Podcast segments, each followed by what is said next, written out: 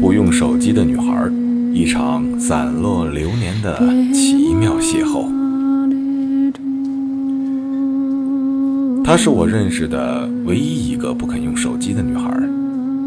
从2003年到2013年，从拉萨到丽江，我再没遇见过她这样的女孩。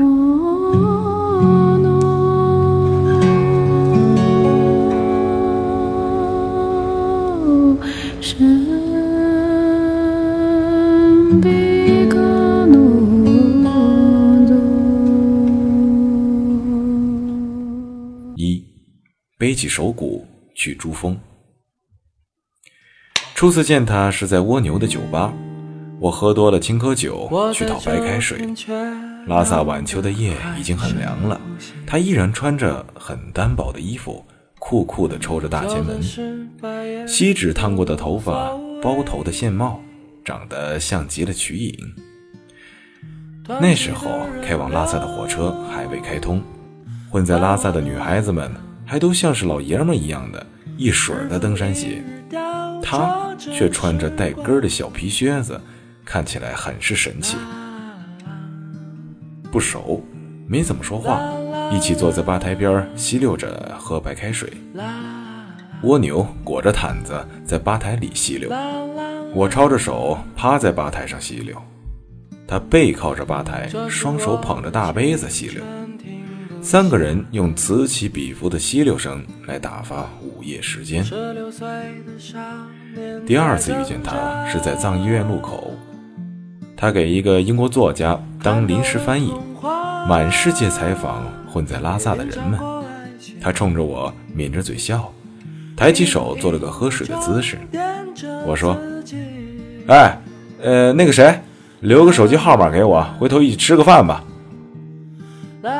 他扭头和那个英国作家说：“你看，我还是蛮有市场的。”那个穿着雪白衬衫的威尔士女人挑剔地打量了我一眼，矜持地歪了一下头，算是打招呼。我心说：“你丫矜持个蛋呢！我又不是要请你吃饭，你腰那么粗，跟头小牛似的。”我和他说：“哎，快点快点，手机号码给我啊！”你的老板快要拿大蓝眼珠子瞪死我了。他跟我说：“抱歉了，我没有手机，也不用手机。要不然你把你的手机送给我。”我舍不得我的手机，那个爱立信大鲨鱼是我唯一的家用电器。于是我就很没脸的走开了。已经是入夜光景了，那段时间治安很差，有人被打劫。走之前，我把随身带着的英吉沙短刀借给了他，也没怎么多话，只是叮嘱了他，这个点儿有几条巷子最好别去。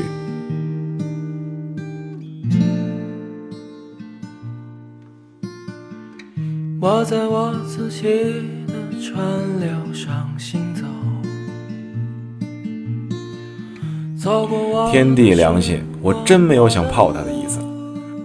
就是想和她这样漂漂亮亮的小姑娘聊聊天、扯扯淡、吃吃饭什么的而已。我那时候是个五讲四美、文明礼貌、又单纯又感性、还很随和的文艺小青年。第三次见面是一周以后，他半夜来我的酒吧听歌，进门就窝进了卡垫里，木木呆呆的一个人出神。我唱了一会儿歌。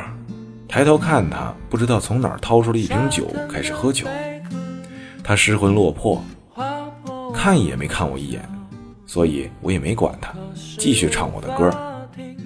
我唱了一首郑智化的《冬季怎么过》，唱完了以后，瞅瞅他，他缩成了一团，靠在卡垫上，低着头，一点声音也不出，像睡着了一样。我走过去戳戳他。发现泪水浸湿了他整个膝盖，他原来在安静的、哗哗的流眼泪。这是怎么个情况？这首冬季怎么过？没什么毛病啊，怎么就把人家给惹哭了？这可如何是好啊？冬季怎么过冬季怎么过在心里生把火冬季怎么过？单身的被窝。冬季来临的时候我总是想到我。明天是否依然一个人生活？我蹲下来说唉这个季节来混拉萨的，谁没有点故事？不管你有多坎坷，也没必要让别人看到你哭成这个熊样啊！”我觉得我挺会说话的艺人呢。怎么话一说完就把人家整哭了呢？我想逗逗他，让他笑一下，别哭出个高原反应什么的，最后死在我酒吧。就用话剧腔说：“哦，朱丽叶，在秋天是没人会帮你擦去冬天的泪水的。”他埋着头说：“嗯嗯嗯。”他上气不接下气地说。就是有一点小难受，慢慢就好了呢。你陪我出去走走吧。我回头看看酒吧里一桌北欧穷老外，已经彻底喝大了，头对头趴在桌子上淌口水；一桌是两个老房子着了火的中年背包客，四目相对，浓情蜜意的呢喃不休。完全沉浸在二人世界。我说：“好吧，我挺乐意陪你出去走走的，但你要把眼泪抹抹，鼻子醒醒，不然一会儿出去了，别人还以为我怎么着了你似的。”我一边忙活着穿外套，一边问他：“说吧，咱们去哪儿？”我琢磨着公账不能动，但钱包里还有五十多块钱，要不然就出次血。带他去雨托路上吃个烤羊蹄儿吧。不是有位哲人说过这么一句格言吗？女人难过的时候，要不带她去逛逛街买买东西，要不就喂他吃点食儿。反正看他这小细胳膊小细腰的，也吃不了多少。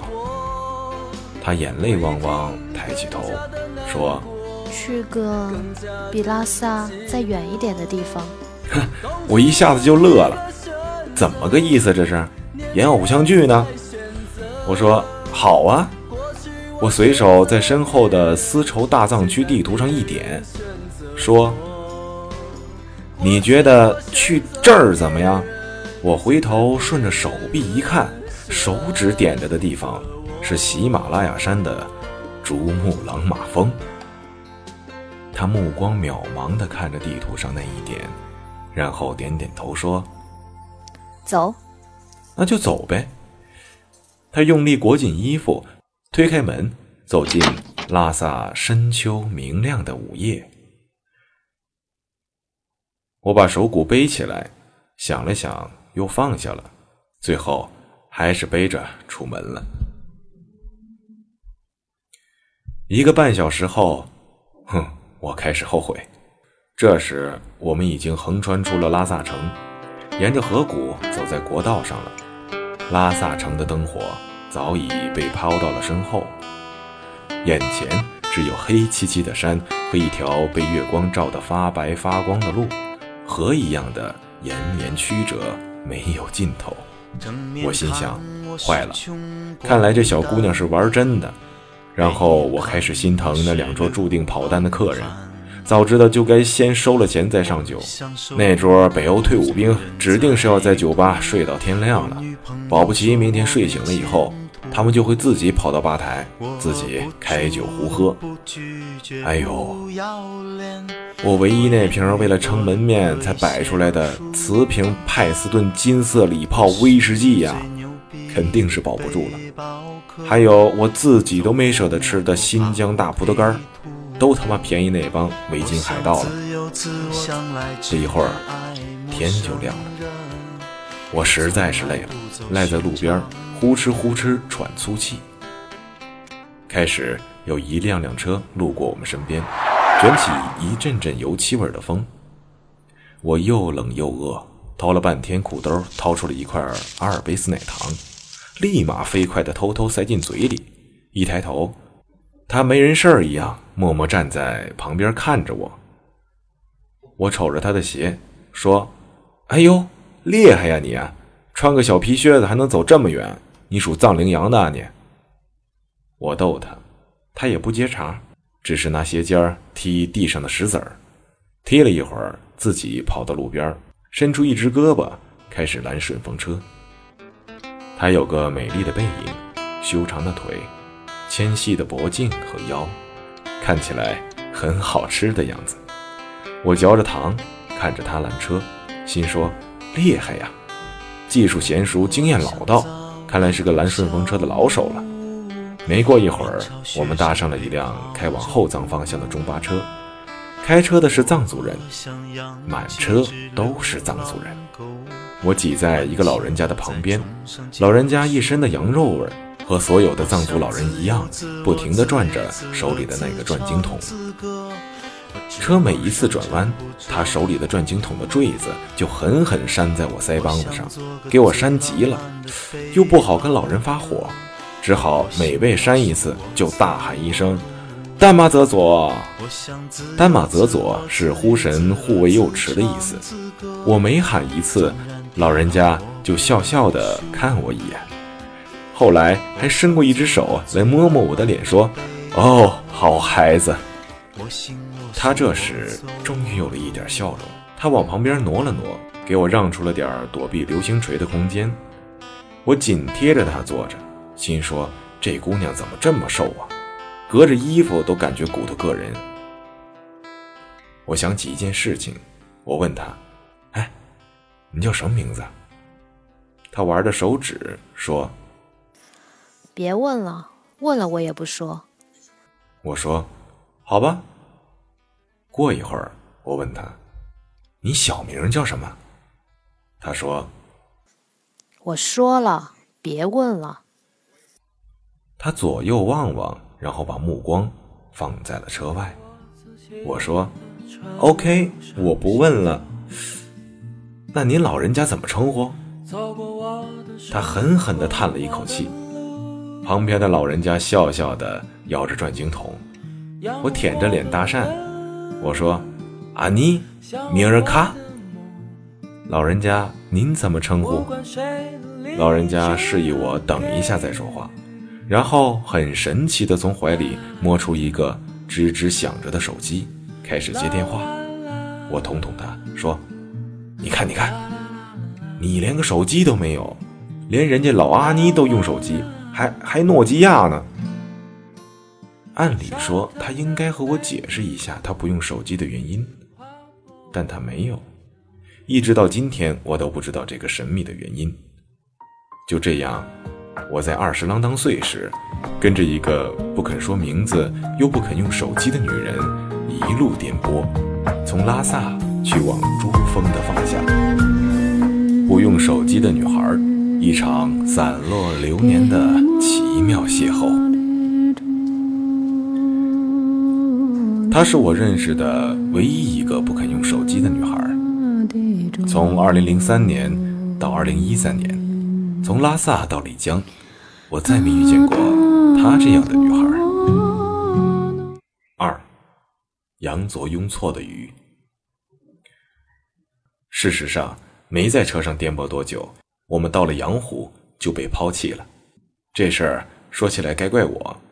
说实话，又不是第一次来羊湖，可那天羊卓雍措湖太美了，我之前和之后都没见过。这么美的羊卓雍措，趁着司机停车、大家下车方便的空档，我拽上他就往湖边走。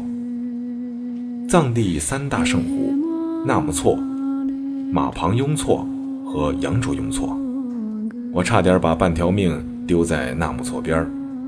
纳木错是神圣的，马旁雍措是神秘的，至于羊卓雍措。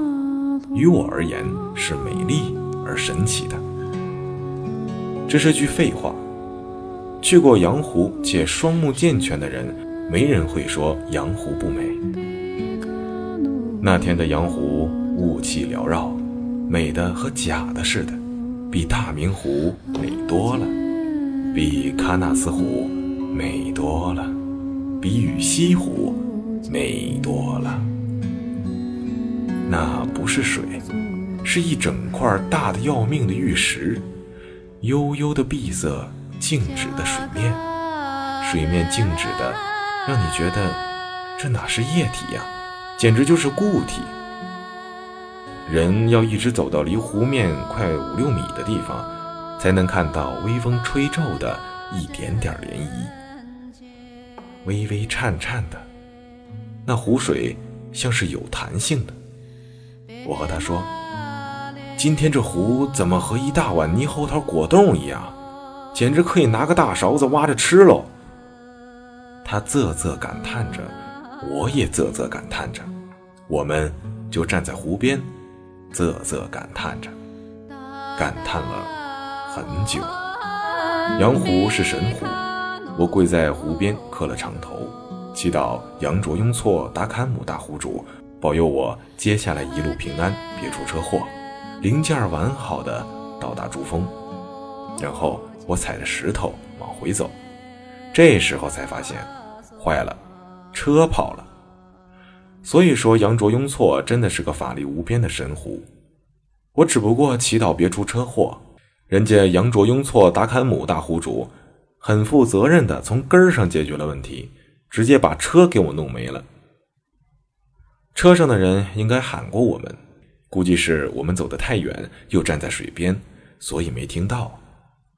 现在就是想让老人家的转经筒扇我，也扇不着了。我说。怎么办？我饿了。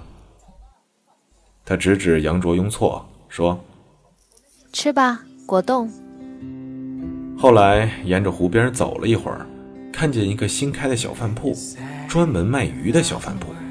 我俩绕着铺子转了一圈，又开始啧啧称奇。羊湖是神湖，藏民把所有的鱼都当成龙王的子孙，从来不吃。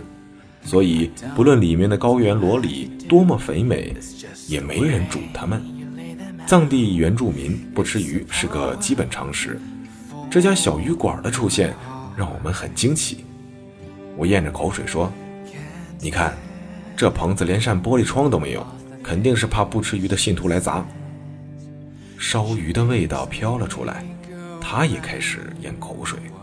我说：“你吃吗？”他摇摇头说：“你不吃，我就不吃。”我说：“那我，呃，吃不吃？”他说：“好吧，那咱赶路吧。”恩公不吃鱼，咱炒个菜吃也行啊，下个面条吃也行啊。谁知道前面还有没有饭店了？难道还要绕着湖跑到南岸桑丁寺去找个女活佛化斋不成？我拽着他进屋坐下，其实算不上屋，只是个棚子，紧挨着的就是厨房。我在油腻腻的桌子上给他画了一个羊卓雍措的环湖路线图，给他讲，如果我们去桑丁寺找食儿吃的话，大约会饿死在哪个位置。我说，你看，羊卓雍措啊是个蝎子形的湖。厨师兼服务员过来点单，一口川普。朋友，你们打算来条几斤的鱼？我说，我们不吃鱼，呃，来两碗面条就好了。服务员掐着腰说：“哦，吃鱼的话，面条五块钱一碗；不吃鱼的话，面条二十块一碗。”你个天杀的，抢钱呐！我吃完面条后，很想把面碗一起带走，他把我拦住了。付完面钱，我身上只有十块钱了。那个服务员坏，找了我一张五块的，剩下的都是一毛一毛的，看起来厚厚一沓，很富有的样子，闻起来一股子生鱼腥味儿。他很客气地说：“你身上味儿太大了，走路的时候离我远一点点，可以吗？”我很委屈啊！我说你刚刚才吃了我一碗面，做人怎么能这么没有节操啊？他很迅速地把四个口袋都翻了过来，翻出来一块口香糖，一串钥匙，一本护照证件夹，一个小卡片相机，还有我那把短应急杀，然后就什么都没有了。我真心佩服他。我说，且不说你一分钱都没有就拽着我去珠峰，单说昨天晚上，你怎么就敢一分钱都不带，跑到我酒吧里去喝酒？你就不怕付不起酒钱，被我把相机给砸了？我想翻翻他的护照，他打死不让翻。我跑到路对面摆了好多 pose，让他给我拍照片。他假装拍了半天，后来我发现其实只拍了一张。后来羊卓雍措水边的小旅馆有了窗户，还有了永固的四面墙壁，专门招待专程来吃高原萝莉的游客。再后来，一度有一个传闻。说洋湖上了观光游艇项目，还要在湖边设置两百多个遮阳伞、沙滩椅供游客休息。哼，也不知道最终到底叫停了没有。不用手机的女孩，一场散落流年的奇妙邂逅。她是我认识的唯一一个不肯用手机的女孩。从二零零三年到二零一三年，从拉萨到丽江，我再没遇见过她这样的女孩。三，日喀则的头花，千辛万苦走去日喀则，我们从羊湖开始拦车，边走边拦。汉族司机看到我们是两个没背行李的徒步者，根本就不停车。快走死了，才拦到一辆藏族人的车。开了没多久，就把我们撂在一个莫名其妙的小岔路边儿继续接着走。人走的热气腾腾，大汗淋漓，被风一吹，立马冷得想脱皮。我把手鼓扛着，甩着手臂走，他缩着肩膀走。这姑娘有个不好的习惯，喜欢踢东西。他经常一边踢着路边石子儿一边走，像个皮孩子。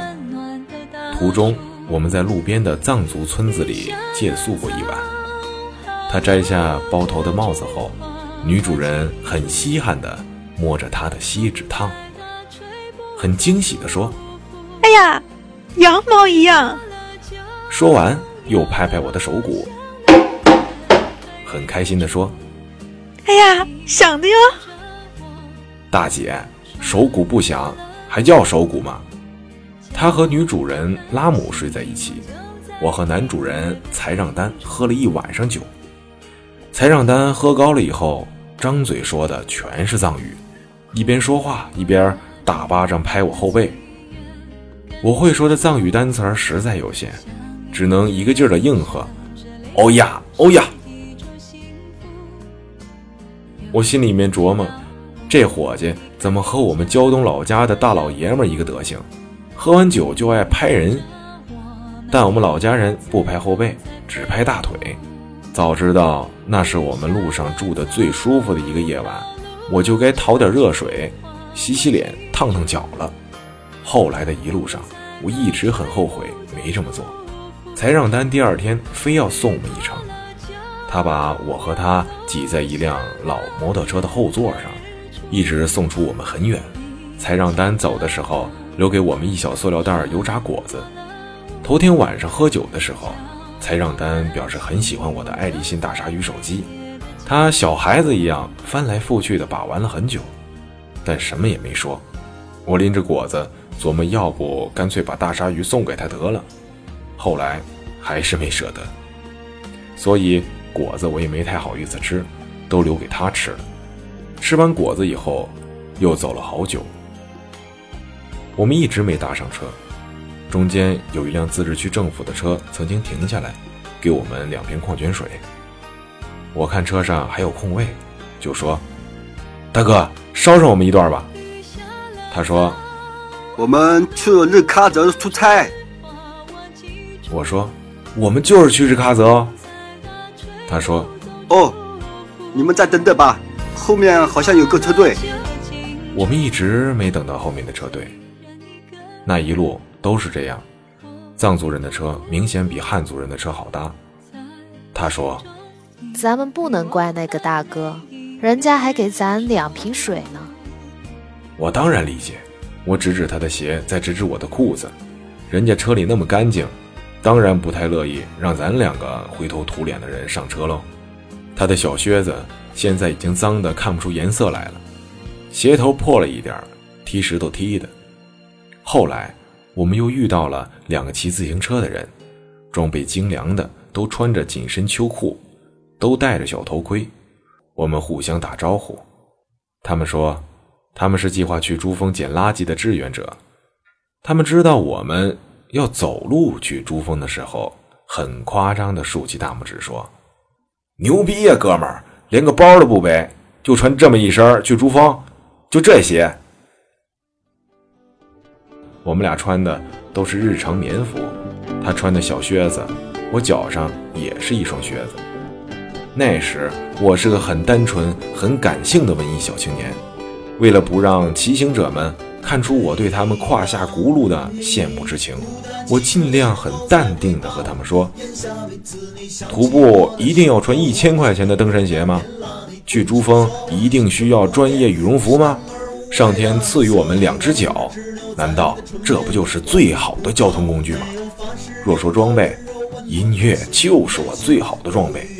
我们要一路卖唱去珠峰。”我举起手鼓摆 pose，心说惭愧，走了两天还一次没敲过呢，哪儿唱过歌呢？光琢磨着蹭车找吃的了。没想到这番话却深深打动了其中一个骑行者，他留了我一个电话，后来还在天涯社区发过帖子，描述他遇到了两个浪漫的原教义主义徒步者，把我们夸得跟花似的。几年后。他在杭州萧山机场的安检前拦住了我，说他后来没再怎么玩骑行，再出行都是用纯走的。我说：“你怎么认出我来的？”他说：“你背着手鼓啊。”我问：“你后来还去珠峰捡过垃圾没？”他说：“捡呢，但不是再去珠峰捡。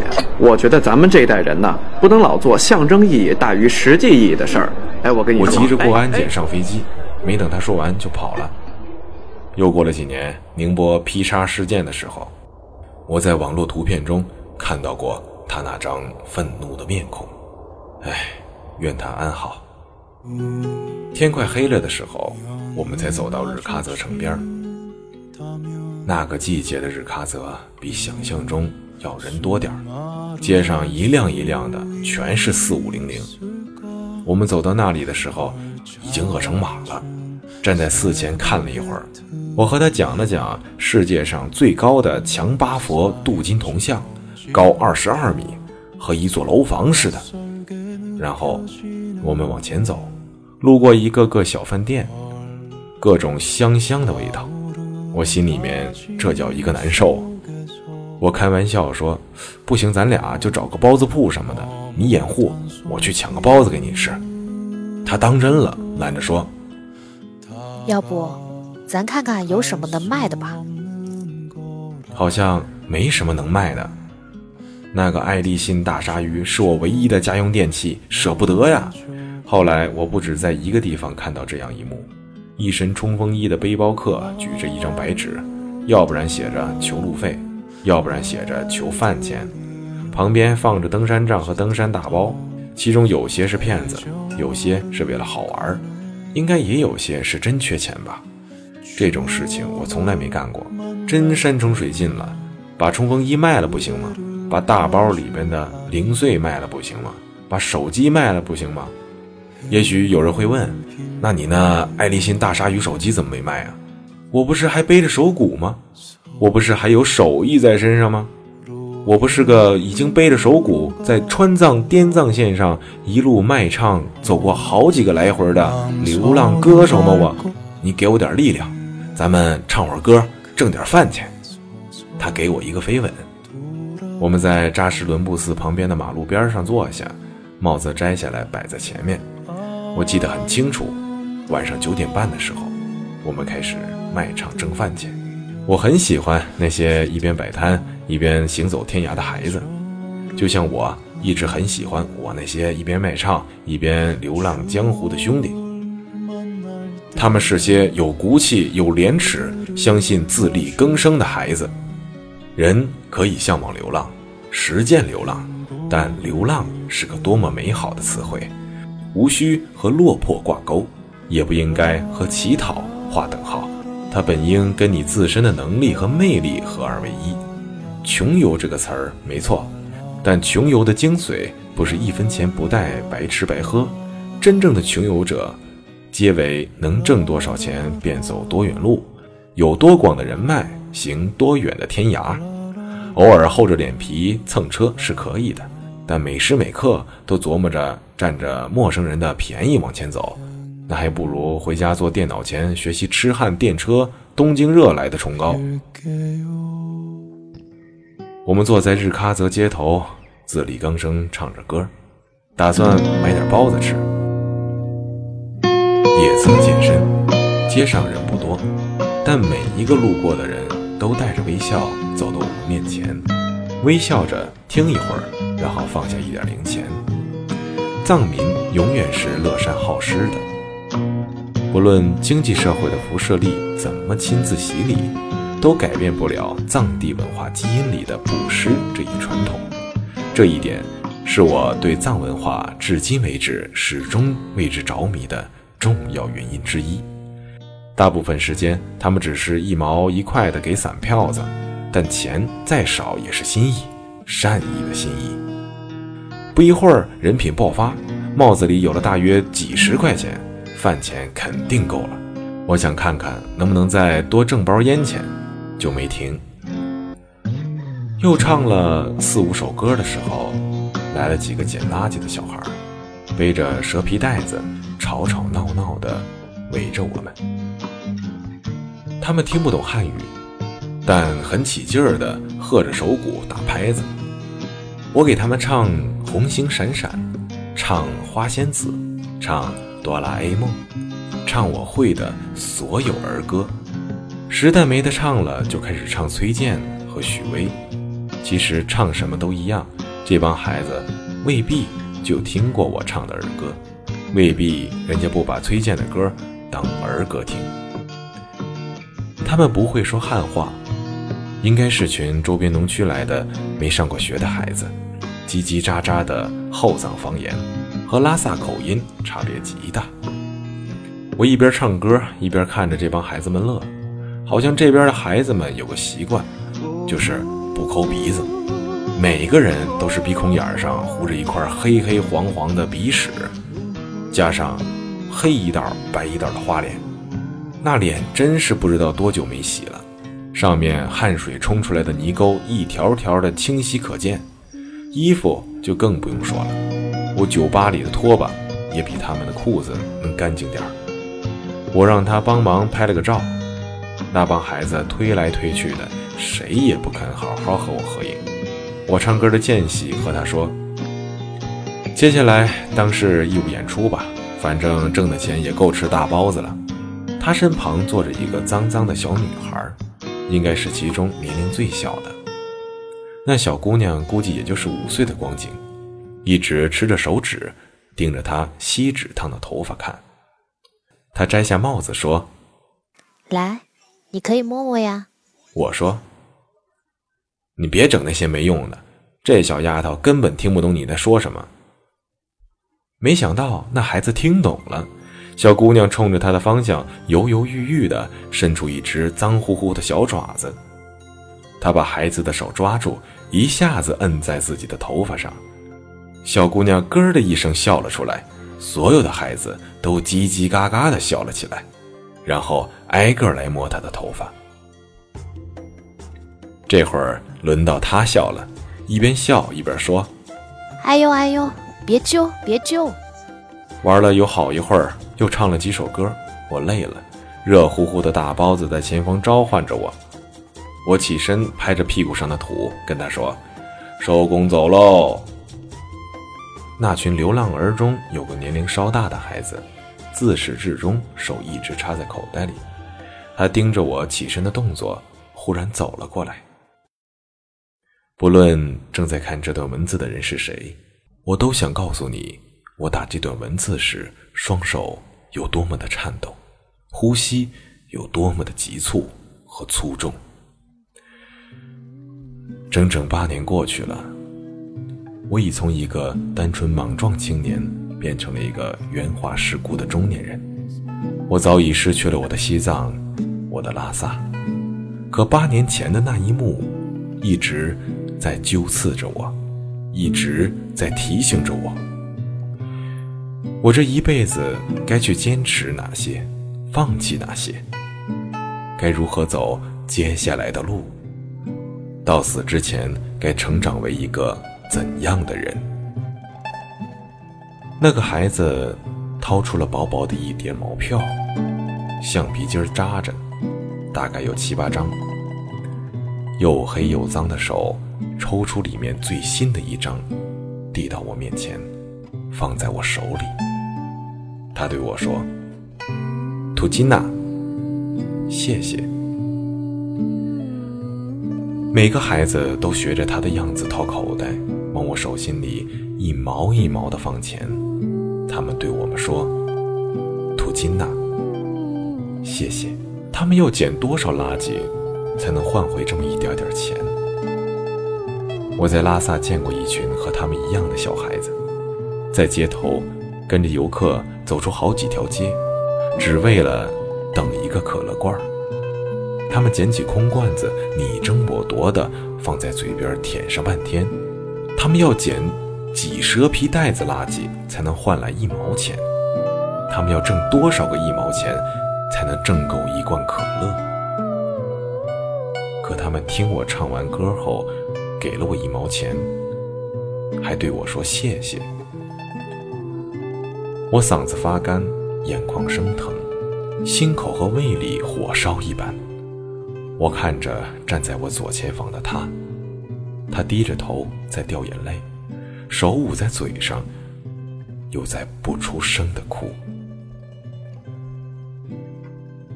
若我来世复为人身，请护持我。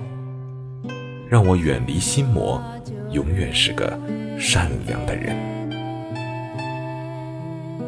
让我永远做个像孩子一样的人吧。孩子们慢慢都变得安静，他们围在他左右，有的蹲在他脚边，抬头看他。我和那群孩子一起看着他哽咽到上气不接下气，我沉默着看着他。孩子们奇怪地看着他，简易路灯的黄色光晕铺洒下来。我们站在一幅中古的油画里，画外是海拔四千多米的蓝色日喀则，以及满天神佛海会、诸菩萨。我们离开的时候，他手里多了一个带花的头绳，是那个小女孩递给他的，应该是从垃圾里捡到的。他噙着眼泪，边走边戴，后来一直戴着，一直戴着，一直戴到了珠峰。从他那天晚上戴上起，我就没见他摘下来过。八年了，那个头花，你现在还留着吗？不用手机的女孩，一场散落流年的奇妙邂逅。她是我认识的唯一一个不肯用手机的女孩。从2003年到2013年，从拉萨到丽江，我再没遇见过她这样的女孩。四，一口真气过萨迦，一路向西走向萨迦，萨迦再往西是拉孜，然后是定日。越往西走，投诉点越少。当时中尼公路正在修建，能搭的车也很少。我们有时候沿着路基走，有时候绕着走。满身的灰土，脏得像两只土狗。蹭过工地的帐篷，晚上一起吃大锅饭，吃完了给倒班的人唱歌，都是些年轻的小伙子。我每唱完一首歌，他们都问。还会不会其他的现在流行的歌？他们用干电池帮我们充电。已经关机数天的爱立信大鲨鱼一开机，短信箱立刻就满了。在拉萨的同学们在短信里对我抛电舍业的不辞而别表示了由衷的感慨和强烈的怀念。他们纷纷用一些生动的语气助词，表达了他们心中激荡着的情愫，并对我重新回归后的情形做出了美好的畅想。情感之强烈，措辞之生猛。让我实在难以服输。事实上，我当时立马选择了拆电池关机。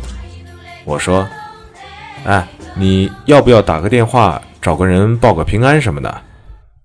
他说：“不必了，我不用手机。”事实上，我当时唯一的这台家用电器在离开我之前起到了最后一次作用，并不是通讯。接下来的旅途中，要不就是有电有插座的地方没万能充，或者有电有插座有万能充的地方没信号，再不然就是什么都没有。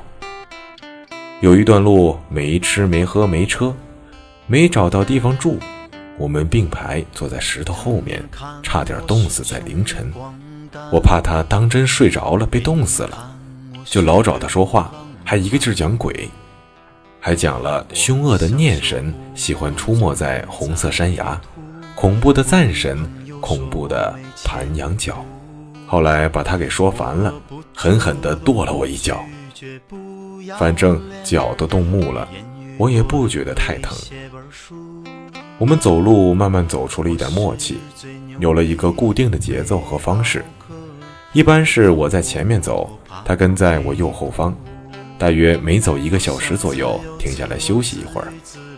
没车的时候，路上安静的要人命；有车经过的时候，老远就可以听到响动，让人精神一振。等车屁股都望不见的时候，又是要人命的安静。有时候我实在闷得慌，非常想找个人扯扯淡、聊聊天、磨磨牙，但很明显，他不是个。好的交流对象。我后来想，她真是个难得的话很少的女人，这点儿很罕见，值得肯定。其实她值得肯定的地方还有不少，比如体力和耐力。海拔四千多米的长时间行走，绝对不是一件容易的事，尤其是对于一个女人而言。不过说来也怪。这一路我们走走停停，翻山越岭，他居然一次高反都没出现过。我腿长一点，有时候会把他落下几十米，他就捡小石子丢我。养成习惯以后，懒得每次弯腰捡，就揣了一口袋。我又好气又好笑，我说：“你不嫌沉呐？你张嘴喊我一声沉又怎么样？”陕北人赶羊时有个羊铲，领头羊领着羊群乱跑的时候，放羊娃用羊铲铲起一铲石土，准确地甩到乱跑的领头羊前面，挡住它，让他按正确路线前进。藏区放羊的时候也喜欢用石头，但不是铲子，而是一种叫鄂多的甩石鞭，有牛皮做的，有牛毛做的。可以将鸡蛋大小的石头甩出一两百米远，这种鞭子神奇的很，不仅能拦羊，还是不错的武器。一百年前抗击英军的江孜保卫战中，鄂多曾大显神威，击碎过一个又一个昂格鲁萨克逊强盗的脑袋瓜子。我不是羊，也不是英国流氓，所以我被石子儿砸中的时候会很委屈。他有一回丢石子儿，正好打在我后脑勺正中心，太疼了，疼得我虎躯一震，菊花一紧。我是真被打击了，扭头噔噔噔跑回去抽他。他自己也吓了一跳，连蹦带跳的往旁边的青稞地里跑。我追了两步就不追了，看他好像弯腰在地上找什么东西，我冲他吼：“你几个意思啊？还打算捡块砖头扔我啊？”他抬起脸来，一脸铁青，他也冲着我吼：“你追什么追？追什么追？我踩着踩着屎粑粑了！”在萨家附近休息的时候，他袜子大脚趾的地方磨破了个洞。我们想了很多办法，也没解决。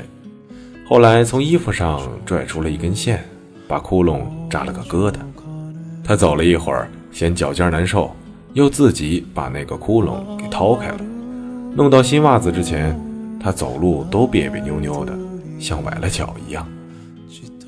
那时候有车就打，搭上藏族司机的车好几次，语言不通，只要大方向没错，人家去哪儿我们就去哪儿。于是时常莫名其妙地投宿在一个离大陆很远的地方。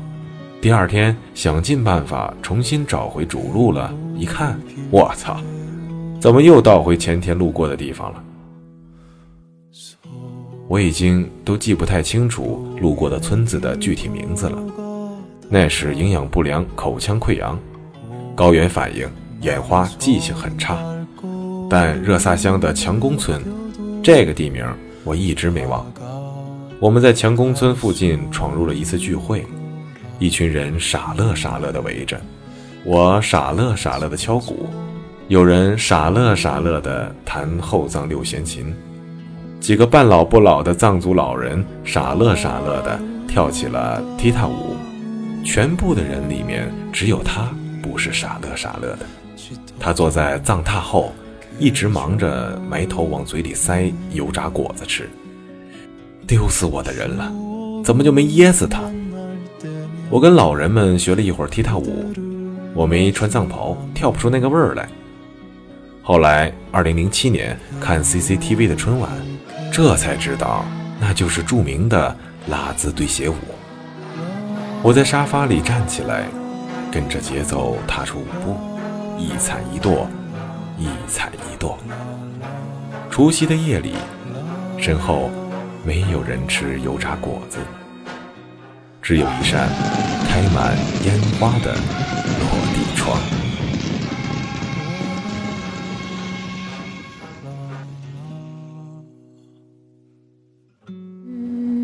不用手机的女孩，一场散落流年的奇妙邂逅。她是我认识的唯一一个不肯用手机的女孩。从2003年到2013年，从拉萨到丽江，我再没遇见过她这样的女孩。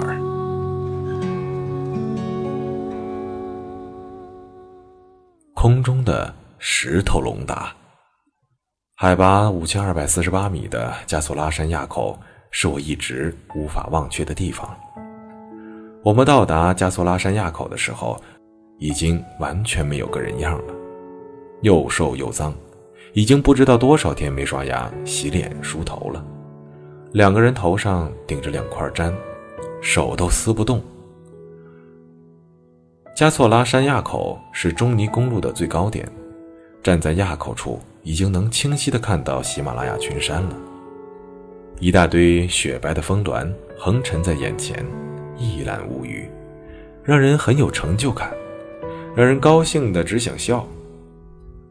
翻过这个垭口就是定日线，也就意味着我们的珠峰之旅进入倒计时。有人站在那儿往经幡上绑哈达，大风。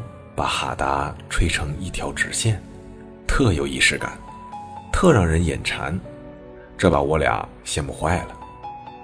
他问我：“咱们去把别人系上去的哈达解下来，然后再系上去，这样算数吗？”我说：“你别说的那么可怜行不行？你让我想想办法行不行？”他在拉萨浮游巴里哭的时候，我没有感觉到心酸。一路上，不论他看起来有多么的饥寒交迫，我都没有感觉到心酸。唯独加索拉亚口里，他可怜巴巴的这一句话，忽然一下子让我心酸的无以名状。他手里拎着一个塑料袋儿，里面是吃剩下的捏好的糌粑。他像个赶集卖鸡蛋的农民一样站在我面前。起皮的嘴唇，深陷的两腮，和拉萨时的那个美丽女孩子完全是两个不同世界的人。让我如何想办法？我只是个站在加索拉垭口大风里和你一样灰头土脸的流浪汉，身无分文，只有那半袋子糌粑。我该上哪儿去弄根哈达？我说，不一定非要系哈达呀。你见过康巴人过垭口是怎么敬山神的吗？他们朝天上使劲抛洒印满经文的彩色纸片，一边高声喊着阿拉索索。也就是所谓的抛龙达，龙达多有气势啊，比哈达更有形式美感。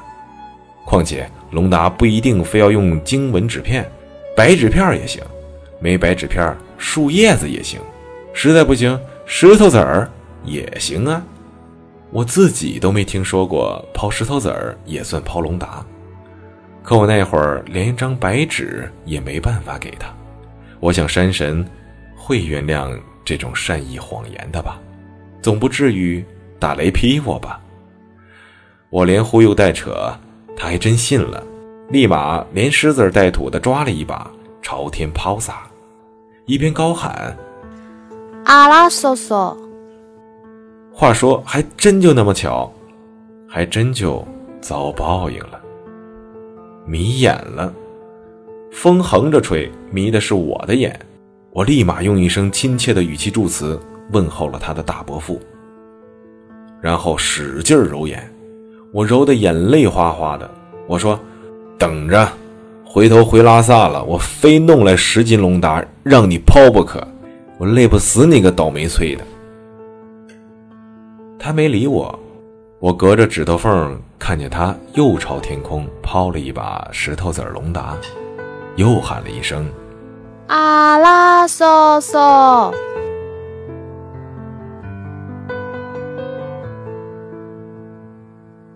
寻遍了，却偏失去；未盼，却在手。梦里每点缤纷，一消散，哪可收？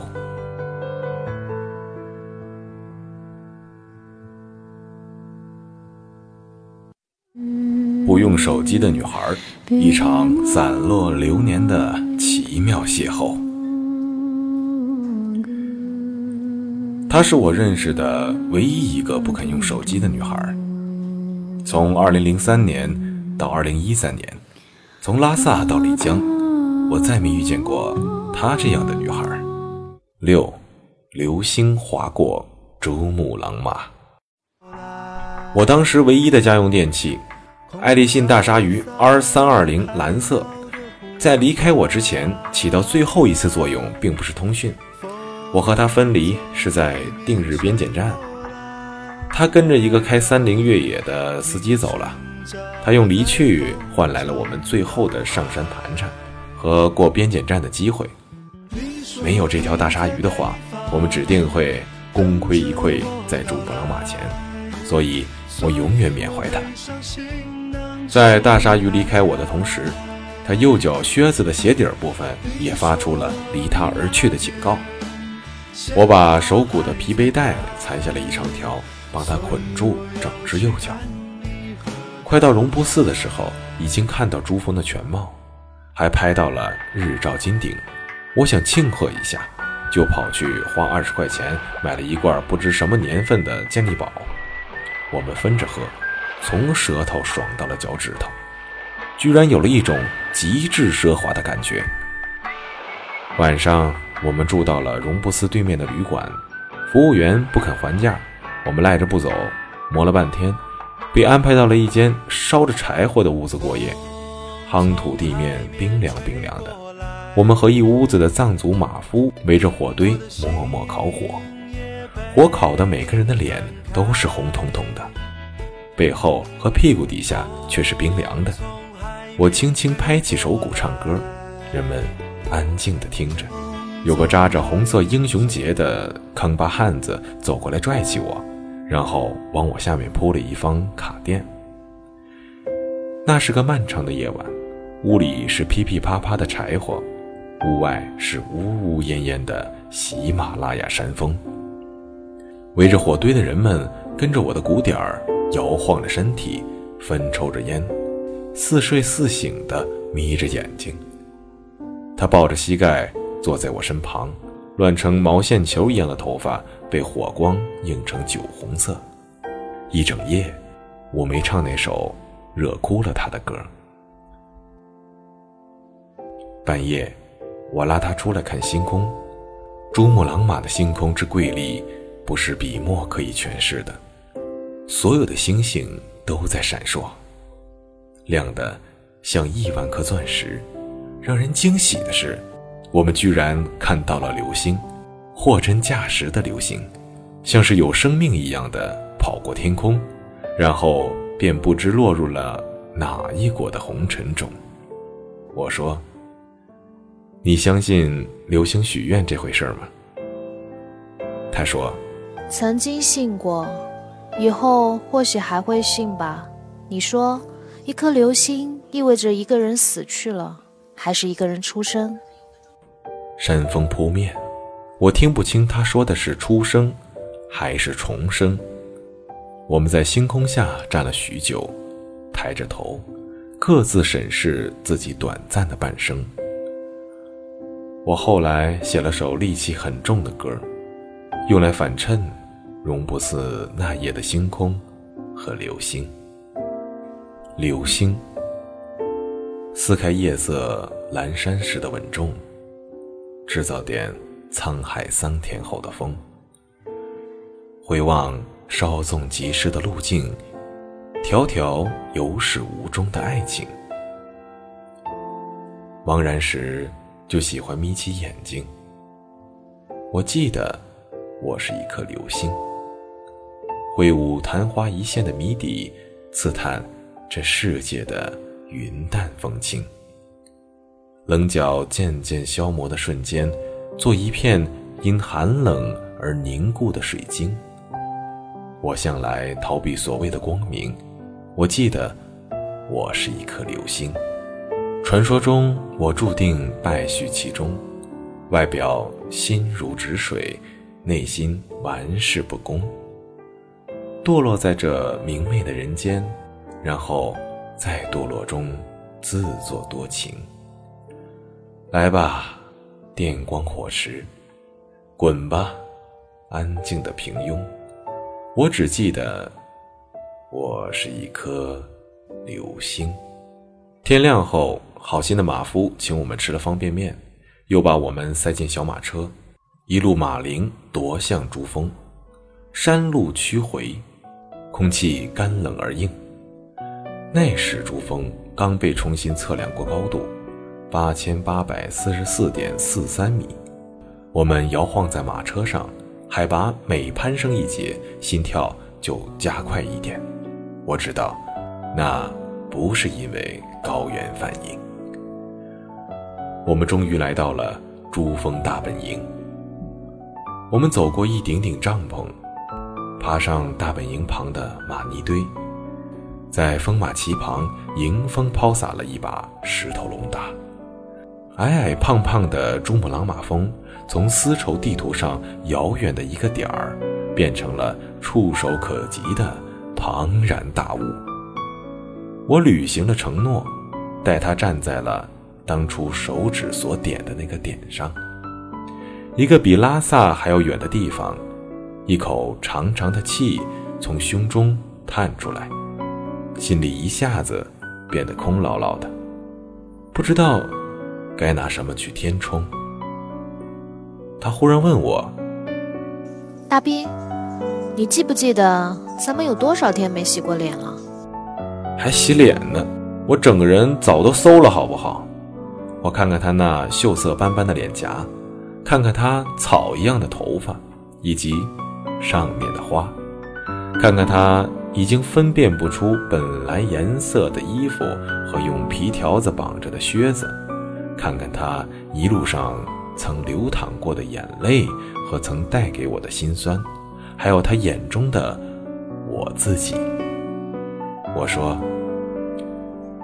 我不确定自己是不是第一个抱着手鼓在这唱歌的流量歌手，也不确定咱们算不算第一对儿一路卖唱来珠峰的神奇组合。